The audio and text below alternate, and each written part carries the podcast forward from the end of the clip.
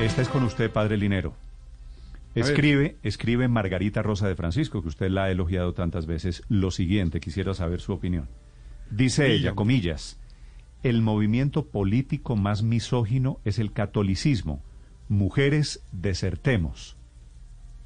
Uf, no, no, no, pues no.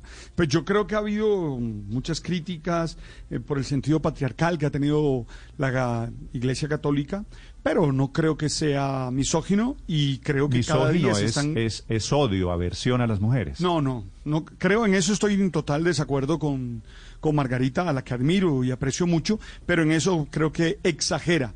Creo que hay muchos cambios que tienen que hacerse al interior de la iglesia y buscar más mm, prácticas de inclusión con la mujer, de acuerdo. En eso no hay discusión y también lo hemos dicho aquí muchas veces. Pero llegar al extremo de llamarla misógino, no creo. Sí, pero, pero, pero es un poquito, es un poquito semántico, padre. La iglesia sí ha sido muy machista, digamos, históricamente. Yo diría patriarcal. Yo sí creo que la, se ha construido desde un modelo patriarcal. Eufemismo, padre. Sí, usted la puede llamar, la, puede llamar patriarcal, pero la mirada ha sido muy complaciente, muy benévola entre hombres. No solo me refiero a los escándalos. En, en realidad ha sido la sociedad así, ¿no? En realidad ha sido la sociedad así. Es decir, yo no creo que sea justo mirar solamente a una institución, porque la sociedad como tal ha sido muy machista. Es decir, si tú revisas, mm, las brechas de género se dan en todos los espacios, aún en los laborales, aún en las empresas más... Mm, más liberales, hay unas situaciones que uno dice, ¿cómo es así? Entonces, pero, yo reconozco que sí hay unas dinámicas que cambiar al interior de la iglesia a ese respecto, pero no creo, que no lo llevaría a ese Pero padre, desde el Génesis y desde Eva. Sí, no le, no le hablo solo del Vaticano, de la concepción que a mí sí me lo parece un poquito machista de todo. Los obispos hombres, etcétera, etcétera. ¿Por qué, por, qué, por ejemplo, nunca apareció una apóstol mujer? Mm, bueno, sí, por la concepción, sin duda, del genio literario del momento, ¿verdad? Pero sin duda, María Magdalena, por ejemplo, tiene unas características fundamentales. Cuando uno lee detenidamente y lee con cierta precisión los textos, uno se da cuenta que María Magdalena es una, apóstol. y María la Virgen también, claro pero que es profundamente machista, es mm. decir, pero que no es nada parecido a ser misógino. Es decir, ahí eh, yo creo que, es son dos cosas distintas. Santo Tomás y San Agustín, no, no, es que son dos cosas distintas, son dos cosas distintas. Una cosa, una cosa es la misoginia, eso es una cosa, y otra cosa es el sentido patriarcal. Yo sí creo que tiene un sentido patriarcal y lo tiene por la cosmovisión de la sociedad. El sentido patriarcal suena muy bonito, suena como. Y la sociedad, pero es que no ha sido la iglesia, ha sido la sociedad y corresponde, revisen eh, todas las instituciones e históricamente ha sido así. Pero mm, misógeno no acepto, no creo que pero eso sí, lo que pasa es que la iglesia católica se ha demorado mucho en transformar ese machismo que ya está pasado de moda. Yo le pregunto a usted por, por mujeres dentro de la iglesia y sus respuestas son dos. María Magdalena y la Virgen extraordinaria, ¿cierto? Eh, no, y, no, y podríamos señalar María, más, eh, María, al inicio de la iglesia. María Magdalena, digo, fíjese en la respuesta. María Magdalena no es también la prostituta del Nuevo Testamento. No, eso no, esa es una discusión y no, no es cierto. Yo no, yo creo que haya habido a la pobre la han calumniado.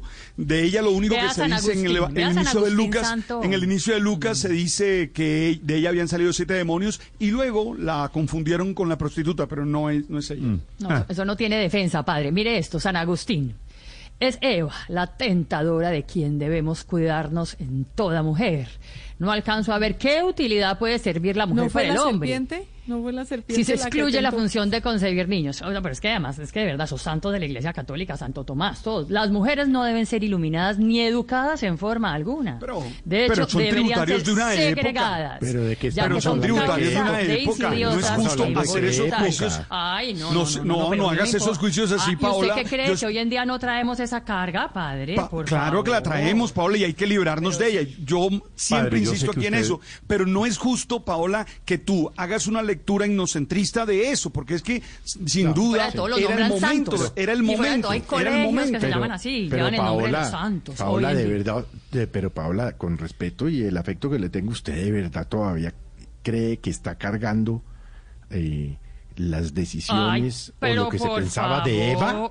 ¿Será que no? Felipe, pero, por favor, pero, ¿qué carga usted de Eva? pero, que nos cuente qué carga de Eva. Todo lo que el padre Linero llama tan bonito la mirada patriarcal de la Iglesia, pues claro que eso ha ayudado a construir una mirada social alrededor de los hombres y alrededor de las mujeres. Por supuesto. Y al revés también, la sociedad... los hombres tienen unos roles y las mujeres tienen unos roles diferentes. pero la, mirada, patriarcal no es solo de la Iglesia, es de la sociedad. Es de la sociedad. Mire, vamos a ser claros, la sociedad ha sido patriarcal, la sociedad ha sido mm, machista y hay muchas instituciones así. Es que revisen, revisen los datos, revisen las fechas de género. Las niñas empiezan a caminar y a hablar antes que los niños porque la maleza crece siempre más rápido que las buenas semillas. Ay, no. ¿Dónde dice, ¿dónde dice eso? No, no, no, ¿dónde pues dice eso? Perdón. No, pero es que aquí estoy siguiendo. Pero padre. No, no, no, perdóname, perdóname, no, no, no. ¿Cuál Pablo y en qué texto? eso, eso, es falso. yo estudié, yo estudié Pablo y fui profesor de Pablo y eso no es cierto. Paola, eso no es Paola, ojo que citando. Eso no es cierto. Paola, ojo que citando la Biblia, usted se está enfrentando a un, señor que es teólogo. No, pero claro. Y que la estudie bien. Y acepto, y ese texto que ella está citando no es cierto. ¿Cuál es? Dime cuál es la carta, dime cuál es el. Ni los de Santo Tomás, padre. Y te dije que, ah. y lo acepté, y lo acepté y te dije que corresponden a una época.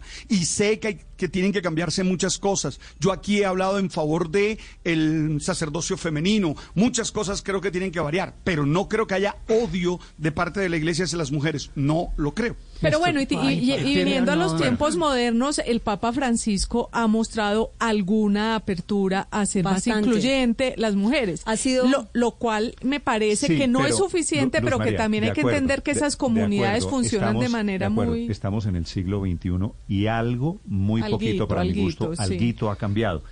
Pero si, si a usted le dice, para volver al comienzo, este tuit de Margarita que... Efesios 5.22, raya 24. Ella, ella lo pone en modo provocador. Claro, no, pero además... El tuit de Margarita Rosa de Francisco por el que estamos aterrizando en este tema. Y usted dice, fuera del, del cariño, del afecto, de la fe que usted puede tener, que eso es perfectamente respetable, en blanco y negro, estudiando un poquito de historia, la mirada de la iglesia, desde muy el comienzo, toda la historia, ha sido de machismo, no patriarcal, padre no sea condescendiente. ¿Ha sido machista? Sí. Total, la historia de la humanidad. La historia total, la, historia de la humanidad. es que no pero, pero ponerlo en desarrollo de la historia es atenuar la responsabilidad que tiene la Iglesia, porque siempre haber hecho cambios hubo más radicales siempre en la historia una relación entre, Iglesia y Corintios 14, Néstor, 34, que... raya 35. Hacen como se hace, hagan como se hace en todas las iglesias de los santos, que las mujeres estén calladas en las asambleas. No les corresponde tomar la palabra, pero, que estén sometidas como lo dice la ley. Pero, si desean saber más, pero yo pregunten en casa a su marido. Ay, no. Ese no, no, e, ese texto habría que contextualizar. Sí, lo conozco. Y hay que contextualizarlo bien, Paola. No se podría afirmar así. El primero, el primero te lo inventaste. Y me toca decirte con el cariño y con el aprecio que te tienes, te lo inventaste. Los dos que acabas de decir. Teología. Los dos que acabas de decir son ciertos y había que contextualizarlo. Tanto el de Efesio como el de Corintios sí son ciertos. Ahora, yo estoy de acuerdo con ustedes en que se necesitan muchos cambios, pero no olviden también que responde a una visión de mundo, que responde a lo que era la sociedad. Si quieren, revisen en tema de literaturas y miren todas las historias de literatura de cómo a las mujeres las han vuelto, también las han apartado. ¿Cuántas mujeres han.? No, pero ustedes se la. el, tema es machismo social. De acuerdo. el tema es que la Iglesia eh, ha jugado un papel no modernizante en la sociedad. Mientras muchas instituciones que han sido machistas, patriarcales, han ido evolucionando, especialmente las laicas, las estatales, las de los derechos, la Iglesia ha considerado que debe conservar una especie de, derecho natural y ser como el portaestandarte y defensor eh, de los valores clásicos y eso la ha dejado atrás eh, y la ha vuelto retardataria. Y por eso en este momento quienes atacan las decisiones de la Corte Constitucional en Colombia, por ejemplo, en materia de aborto, en materia de derechos eh, de eh, LGTBI, son los sectores religiosos, porque se abrogaron, la Iglesia se abrogó el papel de ser la institución más retrógrada de la historia, la conservadora del pasado, y eso la está dejando atrás. Primero está perdiendo fieles, segundo está perdiendo influencia y tercero llega a extremos como el de Colombia. En el plebiscito sí y no, a pesar de que el Papa dijo hay que apoyar la paz, la Iglesia colombiana realmente se opuso y estuvo con el no. Entonces, pero, fíjese que ahí es eh, donde yo no estoy de acuerdo con el trino. Llegan las sentencias como la de María de Margarita de Francisco, que técnicamente es cierto. Pero a ver, a ver, yo lo que no, en lo que no estoy de acuerdo en el trino, María Consuelo, perdón. Eh, en el trino de Margarita Rosa es en la ironía de decir es un movimiento político del que tenemos que desertar. Yo, por un lado, sí acepto que la, que la Iglesia Católica ha sido una institución machista, de hecho es una institución muy antigua y padece de esos problemas, como señalaba Álvaro, de, de venir de, de, muchos siglos atrás y por lo tanto tiene que refrescarse y el Papa Francisco, en, mi opinión, sí, y, a mí me parece que el Papa Francisco lo ha reconocido y lo, está haciendo también, está ayudando, pasos. Pero Yo en eso estoy de acuerdo. Pero, pero el planteamiento de que es un, un movimiento político precisamente cuando el avance que hay es en la separación de la iglesia del Estado y de las decisiones políticas, aparte de las decisiones religiosas, sí creo que, que la ironía no cabe, porque el avance eh, en, derechos, en reconocer el, el, rol de la mujer, el derecho a, sufragar, a participar en política, y que cada vez esto se vea más es precisamente porque la religión se aparta cada vez más de las decisiones políticas. Ahora, está preguntando, Wilson, perdóneme, eh, Paola, está preguntando Margarita Rosa de Francisco, deben eh, estarle contando, no sé, está preguntando Margarita Rosa, ¿quién es Paola Ochoa? Usted defendiendo la tesis de Margarita y Margarita preguntando... Peor. Preguntando esto. Y dice... y, dice el autocorrector, me escribió Paila. Paila Ochoa. esa es una ironía grosera. Sí. Néstor, pero digamos, Margarita habla del catolicismo que me parece que, digamos, es, es un concepto que no se refiere específicamente al tema de la jerarquía de la iglesia. Voy a preguntarle a, los, oyentes, Wilson, si están de acuerdo con la tesis de Margarita.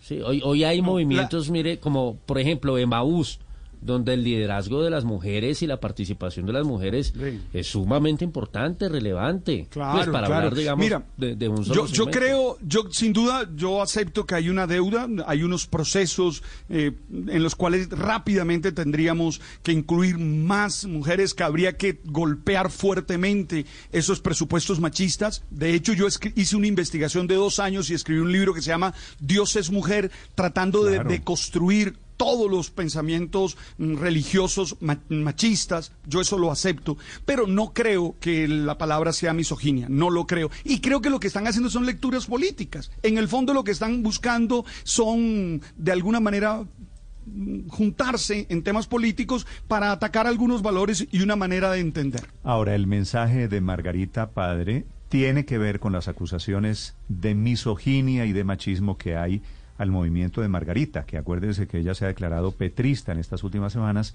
entonces ella mete a los católicos y al catolicismo en esa pero, Pero, pero yo no estoy de acuerdo con Margarita en muchas cosas. Que le diga Paila a Paola, no estoy de acuerdo tampoco, porque Paola se ha mostrado como una mujer inteligente con argumentos. Entonces, para que vean ustedes que aquí disparan por todas partes. Pero Margarita es una provocadora. Sí, sí, ella lo hace.